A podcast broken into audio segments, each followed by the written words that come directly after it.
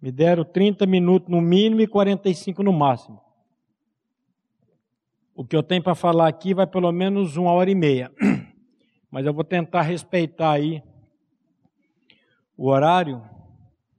E eu quero dizer para vocês que se Deus me der graça para falar tudo que eu anotei aqui, hoje nós vamos ter uma turbulência aqui dentro. Pequeno terremoto. Então, aperta o cinto aí na cadeira, porque se Deus falar, o negócio vai ficar um pouco. Você já pegou um avião que teve uma turbulência? Vai ser mais ou menos assim. Eu quero começar com o nosso texto base, 1 Tessalonicenses 4. Eu quero ler até o versículo 8, 4 de 3 a 8. Quando o apóstolo Paulo, inspirado pelo Espírito Santo de Deus, ele diz assim: Pois esta é a vontade de Deus, a vossa santificação, que vos abstenhais da prostituição que cada um de vós saiba possuir o próprio corpo em santificação e honra, não com desejo de lascívia, como gentios que não conhecem a Deus, e que nessa matéria ninguém ofenda, nem defraude ao seu irmão, porque o Senhor contra todas essas coisas, como antes vos avisamos e testificamos claramente, é vingador. Porquanto Deus não nos chamou para impureza, e sim para santificação. De sorte que quem rejeita essas coisas não rejeita o homem, e sim a Deus, que também vos dá o seu Espírito Santo. Nós vamos voltar nesse texto, não sei quando, e nós vamos trabalhar em cima desse texto o que que Paulo está querendo dizer aqui. Como que você, um homem, pode defraudar uma mulher? Como que uma mulher pode defraudar um homem? Mas eu quero primeiro construir a base para depois nós entrarmos nisso. O, o Fê orou, mas eu queria orar novamente. Curva a sua cabeça. Pai, mais uma vez nós te louvamos e te agradecemos pelo privilégio que temos de parar para ouvir a tua palavra.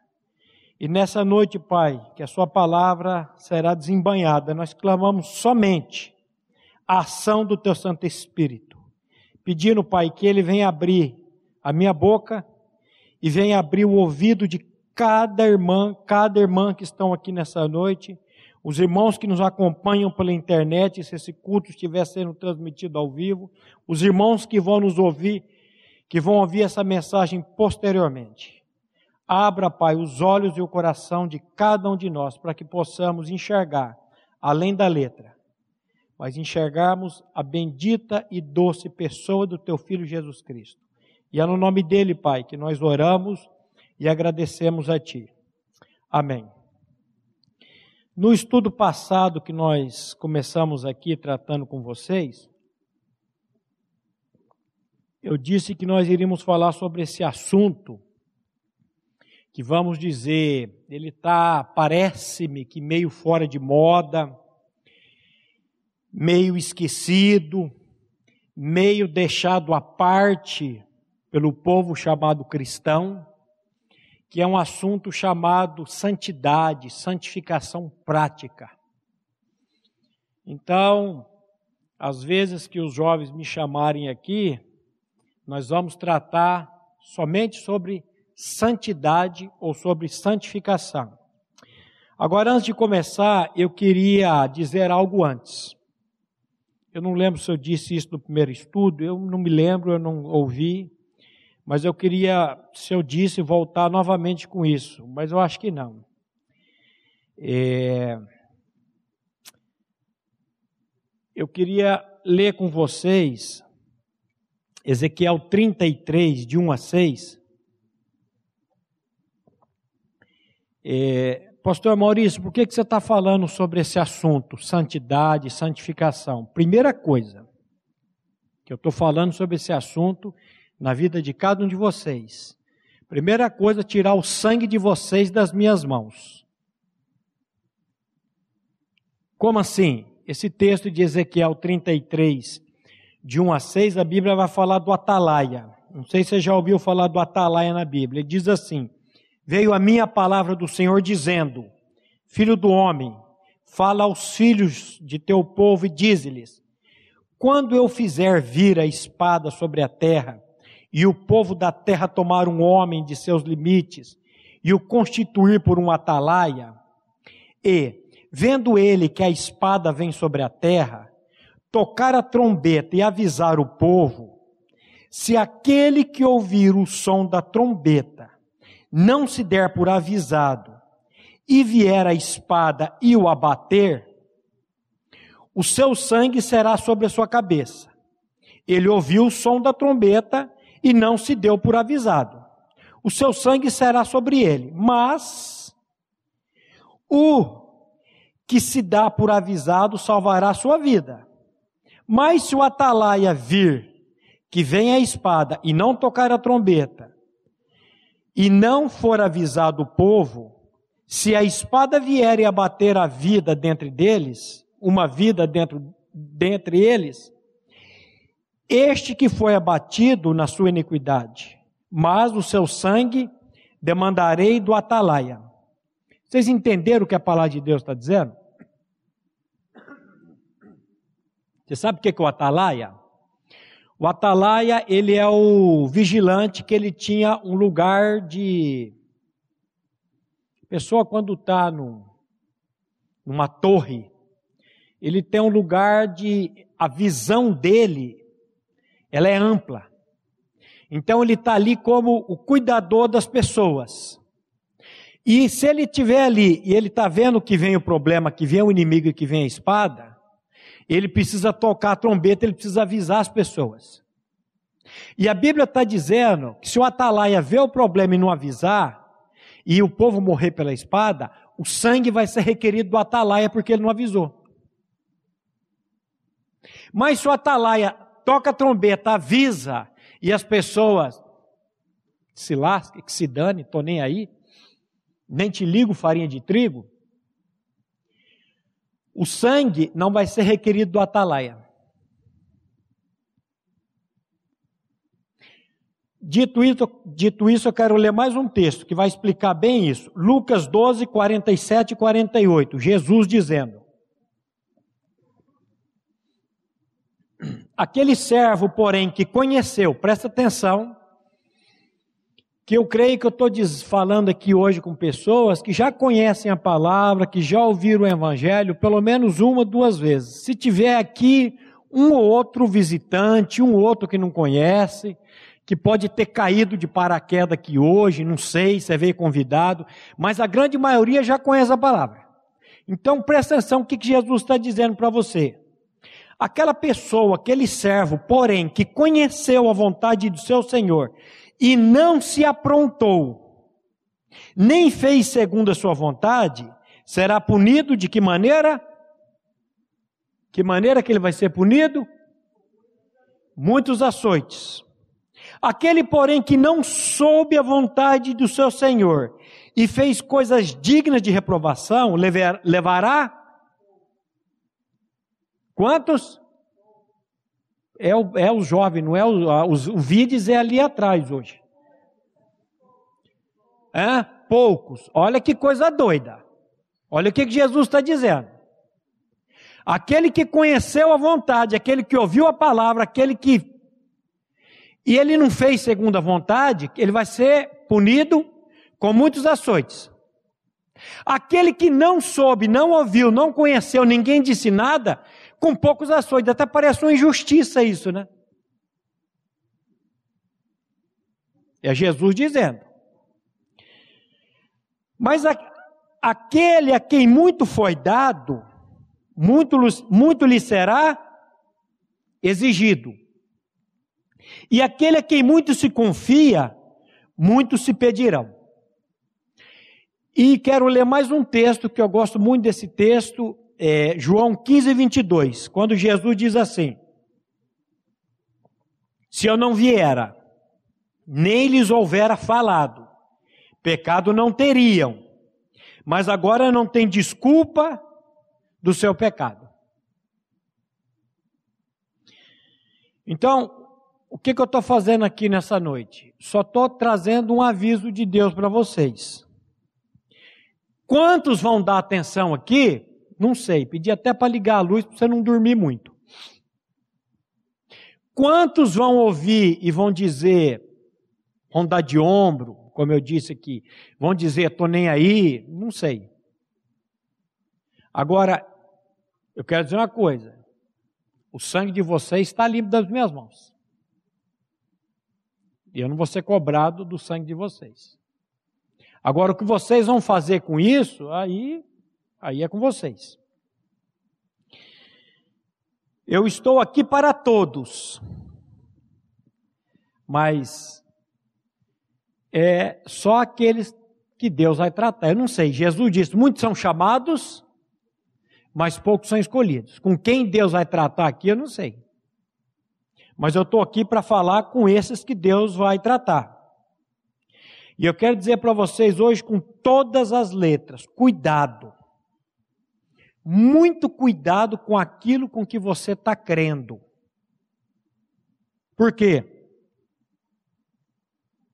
Porque se aquilo que você crê, ou se aquilo que você está crendo não leva você a uma busca por santidade pessoal, se aquilo que você está crendo não leva você a um abandono do pecado, isso está indicando que você ainda está crendo numa mentira. Por isso que eu estou dizendo aqui: cuidado com aquilo que você crê. Porque a verdade, Jesus disse o que sobre a verdade? Conhecereis a verdade? E a verdade o que? ela vai libertar. Então, cuidado, que às vezes você está crendo numa mentira. Hoje eu escrevi uma frase aqui que eu falei, rapaz, essa frase aqui eu preciso patentear ela. Eu nunca tinha escrito uma frase assim. Eu achei muito boa. Ela diz assim: ó, Cristo morreu não somente para que fôssemos perdoados, mas também morreu para nos tornar santos como Ele é santo. Cristo não morreu só para perdoar os nossos pecados, não. Mas por que, que ele morreu? Para nos tornar santos, como ele é santo. Agora eu vou dizer uma coisa para vocês: no dia do julgamento, diante, Apocalipse vai dizer do grande trono branco de Deus. A Bíblia diz que vai ser aberto livros. Livros serão abertos e o julgamento vai começar. E ninguém aqui nessa noite vai poder dizer, Deus, eu não sabia. Então eu estou assim, bem tranquilo, com tudo que eu vou dizer de agora para frente, de agora em diante. Nós vimos da vez passada que a palavra santificar significa separar para Deus. A palavra santificar significa separado para seu serviço. Santo ou santificado é aquilo que foi tirado do uso comum e foi separado e foi consagrado para Deus. Da vez passada nós falamos do tabernáculo. Eu não vou repetir as coisas que eu disse no estudo passado. Você que não ouviu, depois ouça na internet. Alguém aqui lembra que foi consagrado para Deus quando era bebê? Quando você era bebezinho, você foi consagrado aqui na igreja? Porque aqui na nossa comunidade nós não batizamos. Por quê? Porque batizar criança, a Bíblia não fala nada sobre batizar criança. O único que poderia ser batizado quando nasceu foi Jesus. Ele não tinha pecado. Você e eu nascemos em pecado. Então nós consagramos para Deus. O batismo depois é quando você crê e você é batizado. Mas alguém está aqui nessa noite, lembra que foi consagrado para Deus aqui na igreja? Ninguém? Tem um lá no fundo?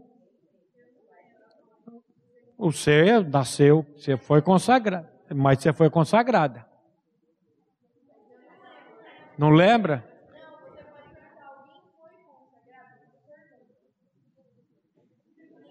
É. É, se, se os seus pais frequentavam aqui a comunidade, provavelmente você foi consagrado. Quantos aqui frequentavam, o pai e a mãe frequentavam a comunidade quando nasceu? Ah! Eu quero dizer uma coisa para vocês. Vocês que levantaram a mão aí,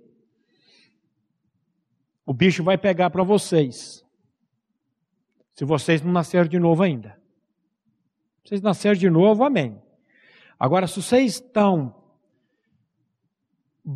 achando que nasceram de novo, brincando de cristianismo, vocês que levantaram a mão aí, Deus vai trabalhar na vida de vocês, porque a consagração é coisa muito séria. É muito sério a consagração. Eu comecei o estudo da vez passada com uma pergunta dizendo assim: Você é santo? Perguntinha esquisita. Você é santo? Nós vimos lá em Efésios 1,4 que Deus nos elegeu nele, em Cristo, antes da fundação do mundo, com um propósito. Olha o que, que o texto diz, Efésios 1,4. Ele nos elegeu nele, em Cristo, antes da fundação do mundo, para sermos o quê? Santos, irrepreensíveis diante dele e em amor. Qual foi o propósito de Deus de nos eleger nele, em Cristo, antes da fundação do mundo? Sermos santos e irrepreensíveis. Você não pode fugir desse padrão. O padrão de Deus é santidade o caráter, a essência de Deus são de santidade. Então, toda pessoa que se diz cristã, nós vamos ver aqui, dizer cristã, dizer que é cristã ou que é cristão é uma coisa, e ser um cristão genuíno é outra completamente diferente. A gente tem que tomar cuidado com isso. Mas nós vamos caminhando devagar. Então, o caráter, a essência de Deus são de santidade. E toda pessoa que se diz cristã, que foge do propósito de santidade, está em pecado e vai ser condenado por isso. Simples assim. Se você se diz cristã e você foge, você escapa do propósito e de buscar uma santidade pessoal para você, o que, que vai acontecer com você? Você vai ser condenado. A W. Tozer disse assim: o verdadeiro ideal do cristão não é felicidade, mas a santidade. Você está buscando Deus para quê? Para ser feliz? Você está buscando Deus para quê? Para Ele te arrumar um namorado bom, bonito, rico, charmoso, ou uma namorada? Para você ficar, ganhar dinheiro, fazer as coisas? Eu gostei muito dessa frase do Tozer. O verdadeiro ideal cristão não é a felicidade, mas a santidade. E eu vou dizer uma coisa para você. Quando você busca a santidade, onde que está a felicidade, meus irmãos? Sabe onde está a felicidade? Numa vida separada, uma vida santificada a Deus. A verdadeira felicidade está aqui, não tem outro lugar. Quem crê em Cristo, nós que cremos em Cristo, em Sua obra, somos chamados para viver uma vida de santidade. Você que crê em Cristo, você é chamado e eu sou chamado para viver uma vida de santidade. Deus, Ele é o que? Santo, santo, santo, a Bíblia diz. Se Deus é santo, os filhos de Deus são o quê? Impuros ou santos? Se o padrão de Deus é santidade, se eu me digo que eu, se eu digo que eu creio nele, que eu sou filho de, dele, o padrão da minha vida tem que ser um padrão de impureza ou de santidade? Santidade. Simples assim. Toda pessoa que nasceu de novo, está nesse processo de ser conformado à imagem de Deus. O Campbell Morgan diz assim: a santidade não é libertar-se da tentação, mas ter poder para vencer a tentação. Santidade não é você ser liberto da tentação, mas é você ter um poder sobrenatural do Espírito Santo que habita em você, para que você possa vencer a tentação. E para os moços aí, nós vamos pegar o José do Egito, uma hora. Quando a mulher veio para cima dele, e não era qualquer bagulho, não. A mulher era a mulher. E ela arrancou a toalha dele e ele saiu correndo pelado dela. Você tem muito para aprender com esse moço. E eu tenho muito para aprender com esse moço. A Bíblia manda você fugir da impureza. A Bíblia não manda você enfrentar a pornéia, a impureza. A Bíblia manda você fugir. Mas isso é assunto mais para frente. 1 Pedro 1,16. Porque está escrito: sede santos, porque eu sou santo. Você está vendo aqui? Deus nunca vai pedir algo para você e para mim sem que Ele nos dê o capacite primeiro. Por que, que Deus está pedindo santidade, exigindo santidade? Eu não gosto dessa palavra exigir santidade de você e de mim, porque Ele é santo. E será que Deus pode manifestar a santidade dele numa pessoa? Então, quando a Bíblia, a palavra está dizendo, sede santos porque eu sou santo, isso vai nos levar, vai nos arremeter, sabe para onde? Para a obra de Cristo na cruz do Calvário. Lá em 1 Coríntios 6, 19 e 20, Paulo, inspirado pelo Espírito Santo de Deus, diz assim: Acaso não sabeis? E Paulo, de vez em quando, ele usa umas expressões. Escuta, por acaso, será que vocês não sabem? O que?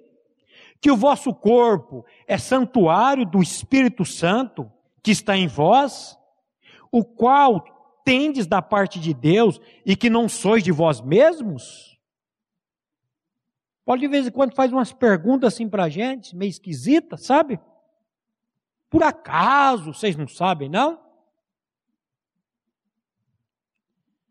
Porque fostes comprados eu gosto de uma versão que diz por bom preço. Agora, pois, glorificar a Deus no vosso espírito, no vosso corpo e no vosso espírito, os quais pertencem a Deus. Tem algumas versões que para aqui. A minha diz assim: agora, pois, glorificar a Deus, glorificar a Deus no vosso corpo. Mas tem uma versão que diz: e no vosso espírito, os quais pertencem a quem? A quem? A quem que você pertence? A Deus? A grande pergunta que precisamos fazer a nós mesmos é: eu sei disso? Ou se sei, qual a importância que estou dando a isso? Eu só quero dizer uma coisa muito séria para vocês. O pecado de vocês é tratado na cruz ou o pecado de vocês vai ser tratado no inferno. Simples assim. Ou o pecado de vocês vai ser tratado em Cristo, na cruz, e vocês vão ser libertos dele, ou o pecado de vocês vai ser tratado no inferno, não é que vai ser tratado no inferno, você vai passar uma eternidade no inferno, lembrando desse dia, dizendo: Meu Deus, por que, que eu não atentei para aquilo que aquele pastor estava falando? Por que, que eu não me coloquei diante do trono da graça de Deus? Então é assim: ou ele vai ser tratado na cruz, ou vai ter um arrependimento lá no inferno eternamente. Agora, a decisão é totalmente sua. Melhor definição de pastor que eu ouvi até hoje, e eu gosto muito dela, é um mendigo, mendigo dizendo para outro mendigo onde encontrou o pão.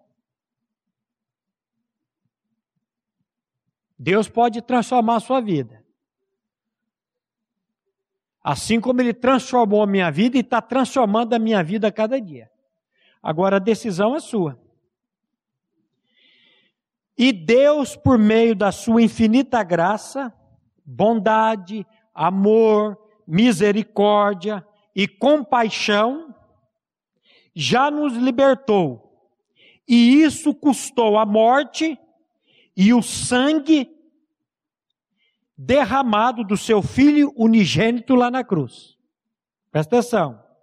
Deus, por meio da graça dele, Deus, por meio da misericórdia dele, e pela compaixão dele, ele já nos libertou, e o custo foi o sangue do filho dele, unigênito, derramado naquela cruz. 1 Coríntios 6, 19 e 20. Presta atenção de novo. Acaso não sabeis que o vosso corpo é santuário do Espírito Santo que está em vós, o qual tendes da parte de Deus e que não sois de vós mesmos, porque fostes comprados por bom preço.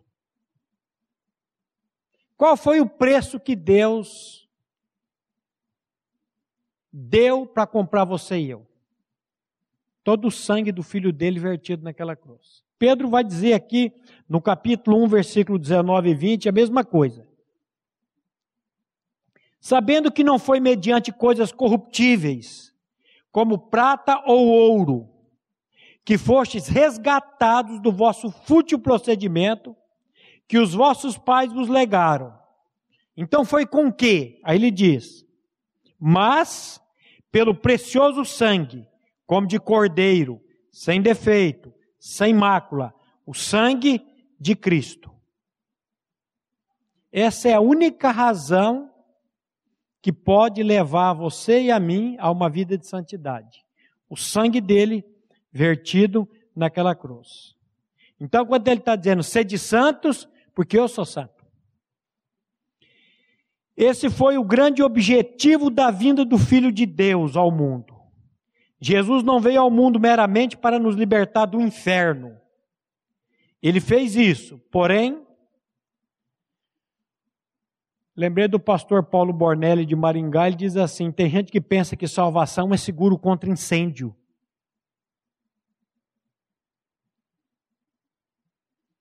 É verdade que Cristo veio e morreu para me libertar do meu pecado? É verdade. Para mim, para que eu não vá para o inferno? É verdade.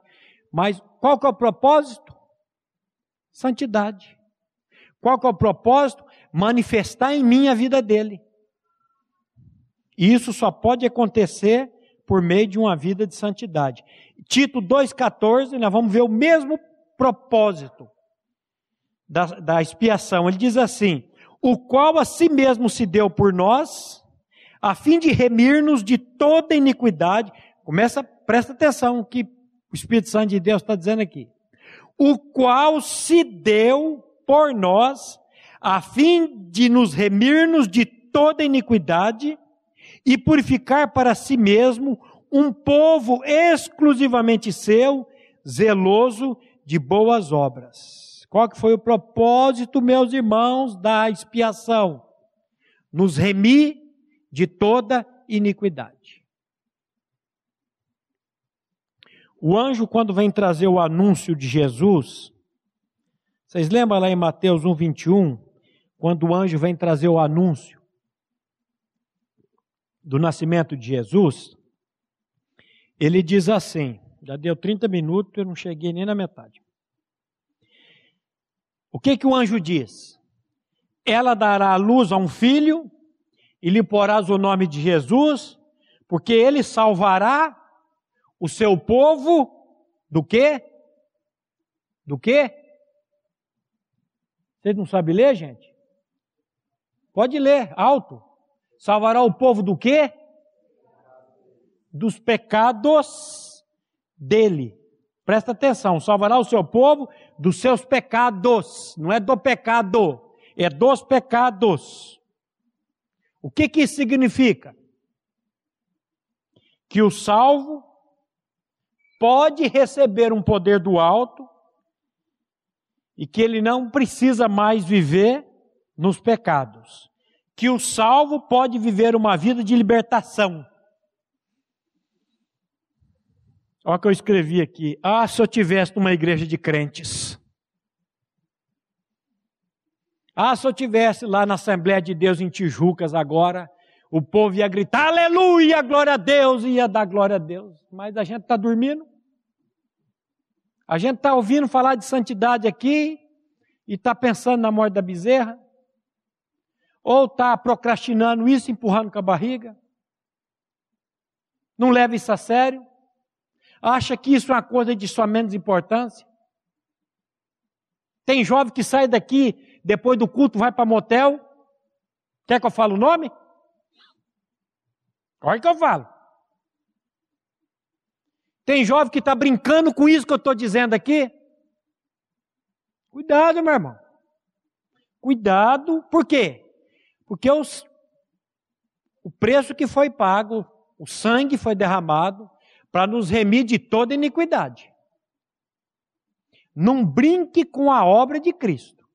Ou seu pecado é julgado na cruz, ou seu pecado vai ser julgado no inverno. E eu sei de uma coisa: hoje eu vou dormir belezinha. O sangue está limpo da sua, da sua vida. E eu não vou. Então, deixa eu falar de novo aqui. O que que isso significa? Que ele vai salvar o povo dos seus pecados.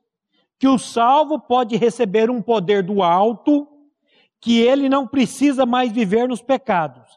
Que o salvo pode viver uma vida de libertação. Paul Washer disse assim: qualquer um que diz, achei agora no celular aqui, sentado aqui ouvindo, o Marquinho, todo dia ele me manda um, um desses dizeres. O Paul Washer disse assim: qualquer um que diz que Deus o salvou e continua a viver como vivia antes, eu pergunto: Deus salvou você do quê? Do que que Deus te salvou? Se você continua a vida do mesmo jeito que você vivia antes. Se você vive, continua numa vida de promiscuidade. E isso não tem, você não tem nenhuma. Eu pergunto aqui, do que, que você foi salvo? Cuidado que você pode estar pensando que está salvo, não está salvo não, filho. Fia. Cuidado. E se você não tiver salvo e você bater com as botas hoje, sabe para onde você vai? Quer que eu falo? Quinto dos infernos, se é que tem quinto nos infernos. Credo, pastor, não fala assim. É, ué, verdade. João disse que o Filho de Deus veio para desfazer. João disse que o Filho de Deus veio para destruir as obras do diabo. Quais são as obras do diabo? Pecado. Que conversa é essa que eu sou salvo e continuo na vida de pecado? Que conversa é essa que eu sou salvo e continuo fazendo um conchavo com o pecado? Você está pregando impecabilidade aqui, pastor? Não, não estou pregando impecabilidade. Eu estou pregando, pregando vitória sobre o pecado. Que Deus é esse que eu creio que não pode me libertar do meu pecado? conversa que é essa? A quem você está dando glória vivendo em pecado? Me diga. A Deus ou ao diabo? Ah? Não entendeu a pergunta? A quem você está dando glória quando está vivendo em pecado? A Deus ou ao diabo? Ao diabo, gente. Ao diabo.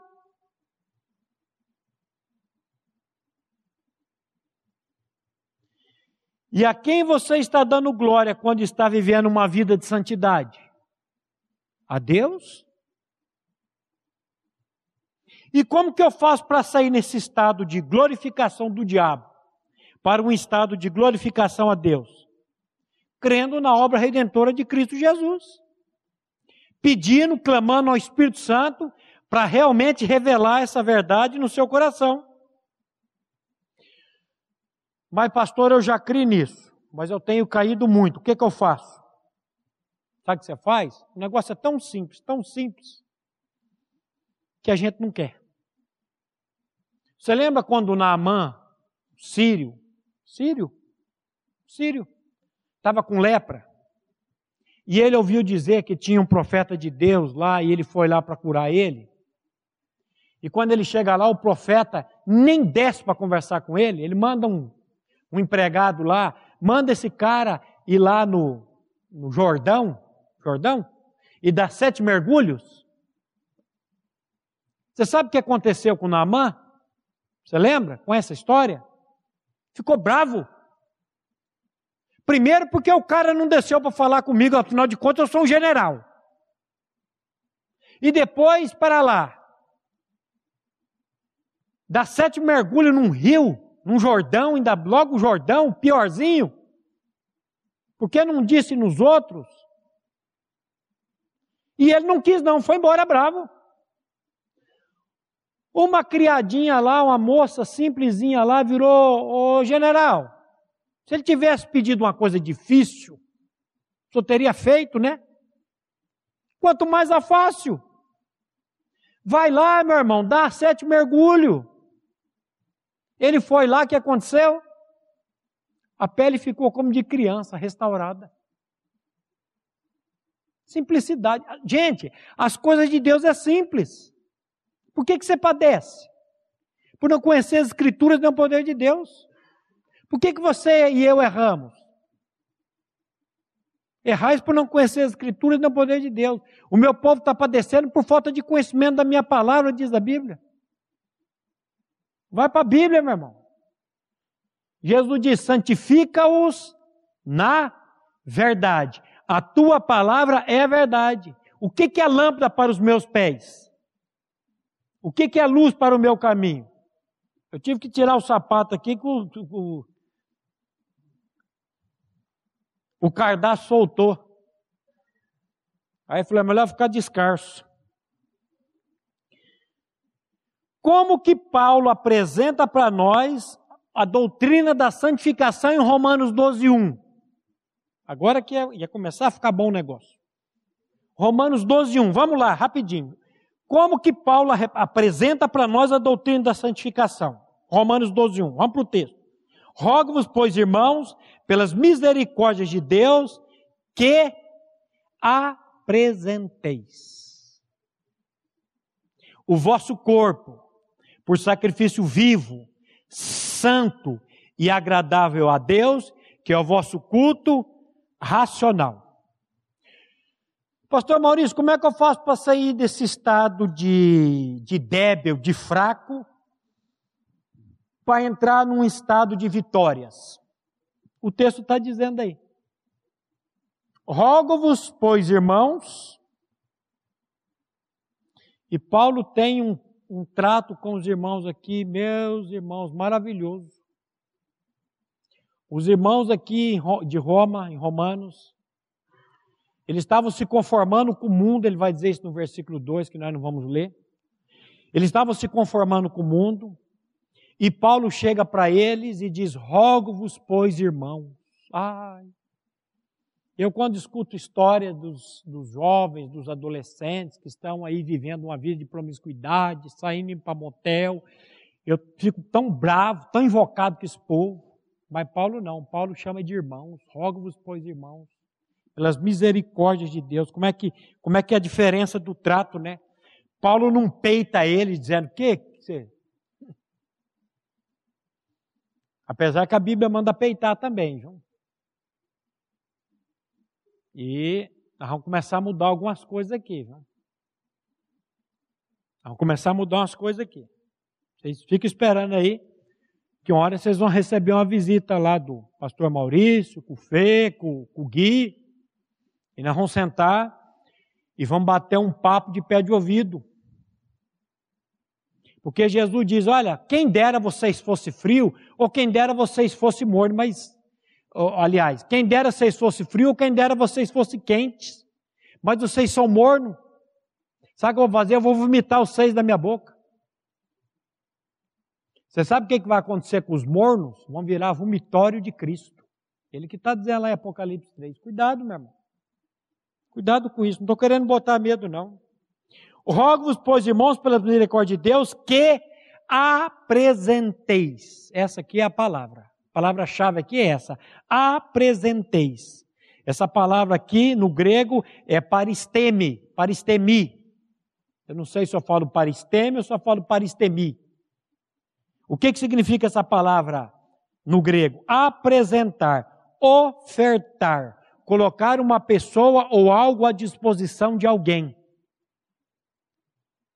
Como é que Paulo está ensinando aqui em Romanos 12 a doutrina da santificação? Apresente-se, coloque-se diante de Deus, à disposição de Deus. O vosso corpo como um sacrifício vivo, santo e agradável a Deus, que é o vosso culto racional. Apresente o quê? O vosso corpo a Deus. Apresente-se a Deus. Vamos ver o que significa isso na prática. Paulo vai usar a mesma palavra para estemi em Romanos 6, de 12 a 22. Ele vai usar essa palavra aqui várias vezes. Romanos 6, de 12 a 22. Paulo diz assim: Não reine, portanto, o pecado no vosso corpo mortal, de maneira que obedeçais às suas paixões, nem ofereçais a palavra ofereçais aqui é paristemi, é apresentar. A mesma palavra no grego.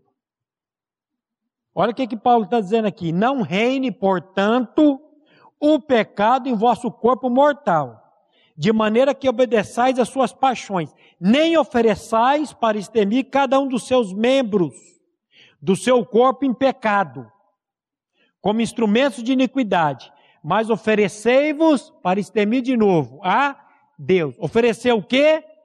Cada membro do seu corpo. Pastor Maurício, como é que eu faço para adentrar numa vida de santidade? Paulo está dizendo aqui: ofereça cada membro do seu corpo. Quais são os membros do seu corpo? Quais são os membros do seu corpo? A língua, os olhos, os braços, as mãos, o pênis, a vagina, tudo. É, é.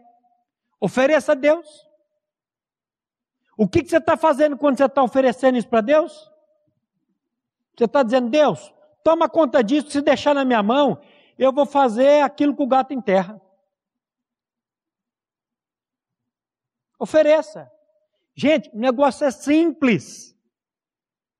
Naamã ficou invocado. Vai lá, filho, dá sete mergulhos e vai resolver teu problema. Ofereça a Deus os seus membros. Obedeça o que a palavra está dizendo aqui.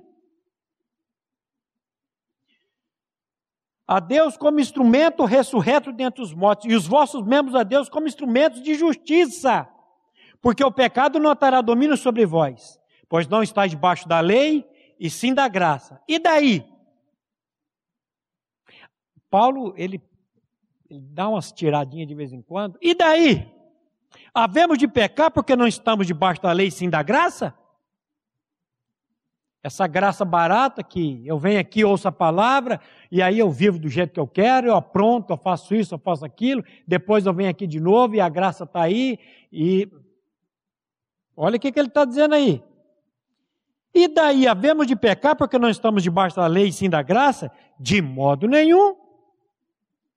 Não sabeis que aquele a quem ofereceis, para extermir de novo, aquele a quem eu apresentei, como servos para obediência desse mesmo a quem obedeceis, sois servos, seja do pecado para a morte ou da obediência para a justiça? Mas graças a Deus, porque outrora, escravos do pecado, graças a Deus, porque outrora, escravos do pecado, Contudo, viestes a obedecer de coração a forma de doutrina que fostes entregues. O problema às vezes está na doutrina. Você está crendo na doutrina errada. Não está sendo pregado o negócio direito para você. E você está aí no oba-oba, empurrando com a barriga, brincando. E uma vez libertados do pecado, fostes feitos servos da justiça, falo como homem, por causa da fraqueza da vossa carne, assim como oferecestes, para extermir de novo, os, os vossos membros para a escravidão da impureza e da maldade, assim oferecei para extermir de novo. Agora oferecei agora os vossos membros para servirem à justiça e para a santificação. Senhor, eu estou aqui entregando os meus membros. Eu vivia para a injustiça, eu vivia para a minha carne, mas agora eu quero viver para a santificação, para a tua glória. Senhor recebe. Meu irmão, você acha que Deus não quer fazer isso na sua vida? O mais interessado em fazer isso na sua vida, sabe quem é? O próprio Deus. Sabe para quê? Para você ser luz aí fora. Para você ser sal nesse mundo aí que está tá em trevas. Porque quando éreis escravos, olha o verbo. Éreis. Éreis está onde? Que verbo que é? Pretérito? Passado? Quando éreis escravos do pecado, estavais isentos em relação à justiça. Você estava isento. Naquele tempo, que resultado colhestes? Meu irmão, sabe o que, que você vai colher vivendo uma vida de promiscuidade? Sabe? Você sabe, né? Somente as coisas de que agora vos envergonhais, porque o fim delas é a morte. Agora, porém, libertados do pecado, transformados em servos de Deus, tendes o vosso fruto para a santificação e, por fim, a vida eterna. Meu irmão, não troque aquilo que o escritor aos Hebreus vai dizer, os prazeres transitórios do pecado, isso é transitório, isso passa. Vamos ler mais um texto, que o negócio vai começar a ficar bom agora, mas já deu 49 minutos. Vamos só ler Romanos 13, 11 e 14 aqui, para a gente encerrar. E digo isto a vós outros, que conheceis o tempo. Você conhece o tempo? Já é hora de vos, de vos o quê? Despertar, meu irmão. Está dormindo, velho? Acorda. Desperta tu que dormes, levanta-te dentre os mortos, e Cristo te esclarecerá, ele vai dizer. Já é hora de despertar do sono, porque a vossa salvação está agora mais perto do que quando no princípio cremos. Vai alta noite, vem chegando o dia. Deixemos, pois, as obras das trevas e revistamo-nos das armas da luz. Andemos dignamente como em pleno dia, não em orgias Sabe o que significa a palavra orgias, no grego? Não tem nada a ver com promiscuidade sexual. Comos, farra, procissão noturna, luxúria de pessoas bêbadas que vivem em festas e reuniões para beber que se prolonga até tarde. Essa palavra orgia é bebedice. Depois vem de novo, bebedices intoxicação, embriaguez. Não impudicícias. O que é impudicícias? Coite. Lugar para se deitar. Leito matrimonial ilícito. E dissoluções. Aí dissoluções é pesada, é a selgueia. Tem três palavras para promiscuidade sexual no grego: porneia, a cartasia e a selgueia. E aí ele diz aqui: que, que é a selgueia? Luxúria desenfreada, lasciva, libertinagem, caráter ultrajante. Não em contendas e ciúmes, mas revestivos do Senhor Jesus e nada disponhais para a carne no tocante às suas concupiscências. Sabe o que é concupiscência? Sabe o que é concupiscências? É desejo insoptável. Você sabe o que é concupiscência? É aquela paixão desenfreada.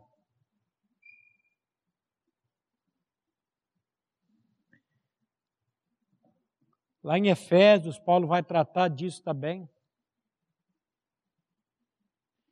Meus irmãos, eu vou dizer uma coisa para vocês, eu preciso parar, porque eu ia até 10 horas da noite. Cuidado com isso. Leve a santidade a sério, porque Deus leva a santidade a sério. Eu não sei quando que eu vou ser chamado de novo aqui, mas o estudo já está pronto. Se quiser chamar semana que vem, vai continuar. Vai ser meio pesadinho, que agora ele vai começar a pegar na prática, gente. A gente tem que tomar cuidado para a gente não ficar só na doutrina. Você pega Romanos do capítulo 1 ao capítulo 16, Paulo doutrina. Do 16 ao final, a prática. Eu preciso conhecer, preciso crer, e esse crer precisa me levar a uma prática de ter uma vida de santidade. Então eu queria que você curvasse a sua cabeça e orasse para Deus, para Deus, o Espírito Santo de Deus sondar o seu coração. O Espírito Santo de Deus tratar. Você sabe tua vida como é que está, eu sei a minha vida como é que está. Não seja hipócrita diante de Deus. Nós podemos enganar as pessoas, pai, mãe, pastor, líder, mas Deus nós não podemos enganar. E você se apresente diante de Deus, faça isso que Paulo está dizendo aí. Olha quantas vezes nós vimos a palavra se apresente, se ofereça a Deus, pedindo para que Ele transmita a santidade dele na sua vida, para que você e eu possamos ser sal e luz nesse mundo. Pai, mais uma vez nós te louvamos e te agradecemos. E a tua palavra diz, Pai, que nós podemos nos achegar com confiança diante do trono da tua graça, para recebermos graça, misericórdia e socorro em ocasião oportuna. Pai, eu não conheço o coração de quase ninguém aqui nessa noite. Eu não conheço a vida de um ou outro que a gente escuta. Mas o Senhor que sonda mente e coração, pela palavra que foi lançada, pelo teu espírito, Pai, importune essa vida, Pai, para que ele possa tomar uma atitude diante de tudo isso que ele ouviu hoje. Os irmãos que nos acompanham pela internet também.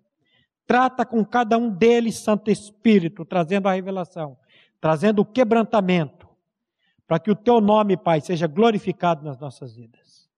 Nós te louvamos pelo privilégio de podermos falar aqui nessa noite sobre esse assunto tão maravilhoso que é a santidade. E a nossa oração, Pai, em nome de Jesus, é que cada pessoa aqui, a começar por mim, possa crescer em santidade diante de Ti e diante das pessoas. E é no nome do Teu Filho amado, Pai, que nós oramos e agradecemos a Ti. Amém. A Livraria PIB Londrina procura selecionar cuidadosamente seus títulos e autores a fim de oferecer um conteúdo alinhado com o Evangelho de Jesus Cristo. Bíblias, livros de teologia, devocionais, literatura infantil, biografias, comentários bíblicos e muito mais. Dispomos também de um acervo de CDs e DVDs das mais de 5 mil mensagens ministradas na primeira Igreja Batista em Londrina. Visite a Livraria PIB Londrina e conheça ainda mais. Livraria PIB Londrina, de segunda a sexta, das 13h30 às 18 horas. Endereço na Avenida Paraná, 76A, próximo ao Calçadão, bem no centro de Londrina.